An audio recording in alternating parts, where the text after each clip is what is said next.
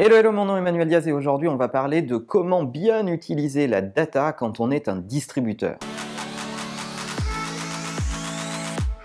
Alors tout le monde parle de ce sujet. Si vous êtes un distributeur, vous avez quelques magasins, une petite chaîne de magasins, un retailer, comme on dit en anglais, euh, vous avez comme enjeu de bien connaître vos consommateurs. Et en fait, cet enjeu, il existe depuis toujours. C'est un enjeu lié au commerce plus vous connaissez vos consommateurs, plus vous pouvez leur parler avec pertinence et plus ils vont vous aimer parce que ce que vous allez proposer va être en affinité avec leur goût. Mais ça, on a attendu personne et encore moins le digital pour que ça existe. Euh, lorsque vous faites euh, vos courses euh, auprès de votre commerçant de quartier et qui finit par vous connaître et qui voit que vous venez avec le petit dernier qui a l'habitude de bien aimer tel fromage ou tel fromage et qui va lui donner un petit morceau pour qu'il goûte pendant que vous faites vos courses. Il appelle pas ça de l'échantillonnage et il appelle pas ça de la data, mais pourtant, c'est les bases du commerce, bien connaître ses clients. Alors aujourd'hui, il se trouve qu'il y a tout un tas d'instruments qui vous permettent de capter cette donnée et d'en faire quelque chose de positif, quelque chose euh, d'intelligent, transformer cette donnée en information et être plus pertinent vis-à-vis de vos clients.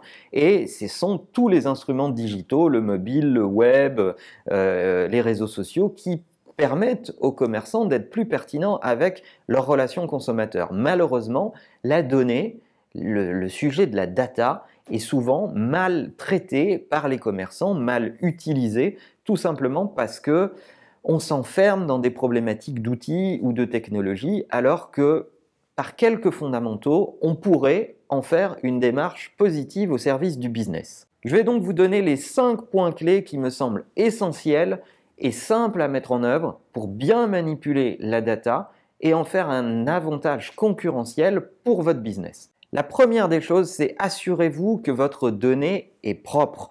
Comment avez-vous capté les données que vous avez en base de données. Est-ce que vous les avez captées parce que les gens étaient obligés de vous les donner en remplissant un formulaire, mais finalement ce n'était pas vraiment un choix délibéré? Est-ce que vous les avez captées sur un événement? Est-ce que vous les avez captées à d'autres occasions? La condition dans laquelle vous avez capté cette donnée, ce contexte-là, va définir un niveau de propreté de la data. Et ça, c'est majeur parce que si vous écrivez à des gens qui vous ont donné une mauvaise data et vous pensez que cette data déclarative était la bonne, vous pouvez vous tromper.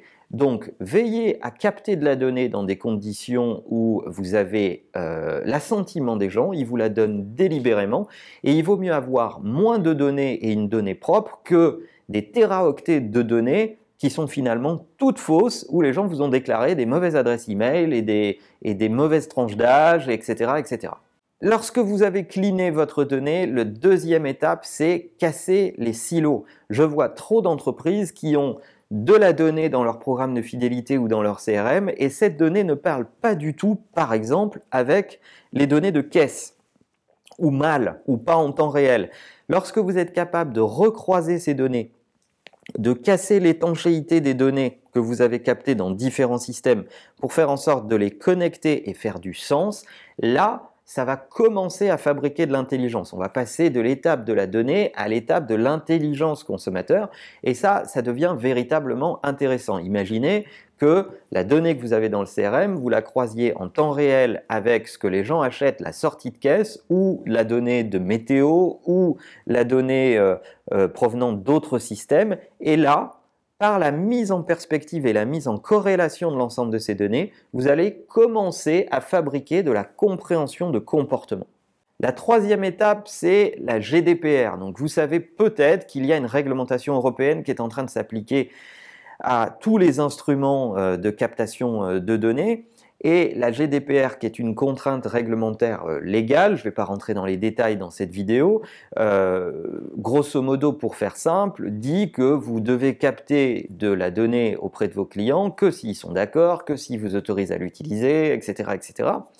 Et ça, c'est une formidable occasion de cleaner vos bases de données, de faire de la GDPR une occasion de relations franches, directes euh, et, et d'accord de la part de vos clients pour que vous puissiez opérer ces données. C'est l'occasion de remettre à plat le niveau de promesse relationnelle que vous allez faire avec vos clients.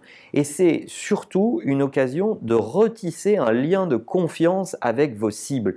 La confiance, ça se gagne par goutte et ça se perd par litre. La GDPR, c'est l'occasion réelle de dire donnez-moi ces données et moi, je vais être capable de vous faire des offres spécifiques qui vont vraiment vous intéresser par exemple. C'est une occasion de dire je vais arrêter de vous spammer si vous les spammiez jusqu'à présent. Je vais arrêter de vous envoyer des trucs qui ne vous intéressent pas. Bref, prenez la contrainte réglementaire comme une occasion de mieux amplifier votre relation client.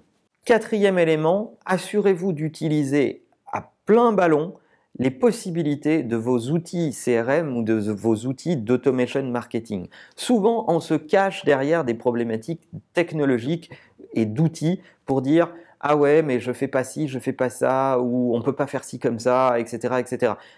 Malheureusement, c'est rarement le cas. En fait, vous avez des outils CRM qui sont très basiques et d'autres beaucoup plus complexes qui permettent de faire des tonnes de choses. Encore faut-il le savoir.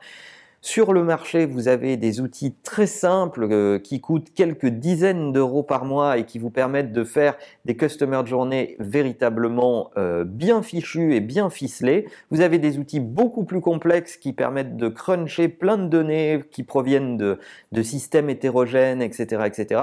Malheureusement, ces outils souvent sont présents dans les entreprises, mais très mal maîtrisés, très mal manipulés. Et enfin, cinquième et dernier point, utilisez la donnée comme un véritable élément de prise de décision. Si vous avez fait toutes les étapes dont je viens de parler, alors vous aurez de la donnée propre, alors vous aurez des retours de données qui vont vous permettre de mieux comprendre le comportement de vos consos et ce qu'ils attendent de vous. Et malheureusement, dans trop d'organisations, il y a encore des décisions qui sont prises uniquement sur des mythes, des légendes, des impressions, mais qui ne sont pas fondées sur la data elle-même. Si vous avez fait tout ce dont je viens de parler, alors vous aurez de la donnée propre dans vos systèmes, vous pourrez prendre des décisions éclairées par des faits, par des éléments chiffrés et plus uniquement sur des mythes ou des légendes. Alors voilà cinq étapes extrêmement simples et pragmatiques pour faire de la donnée un avantage concurrentiel. Vous n'avez pas besoin de faire beaucoup plus complexe que ça.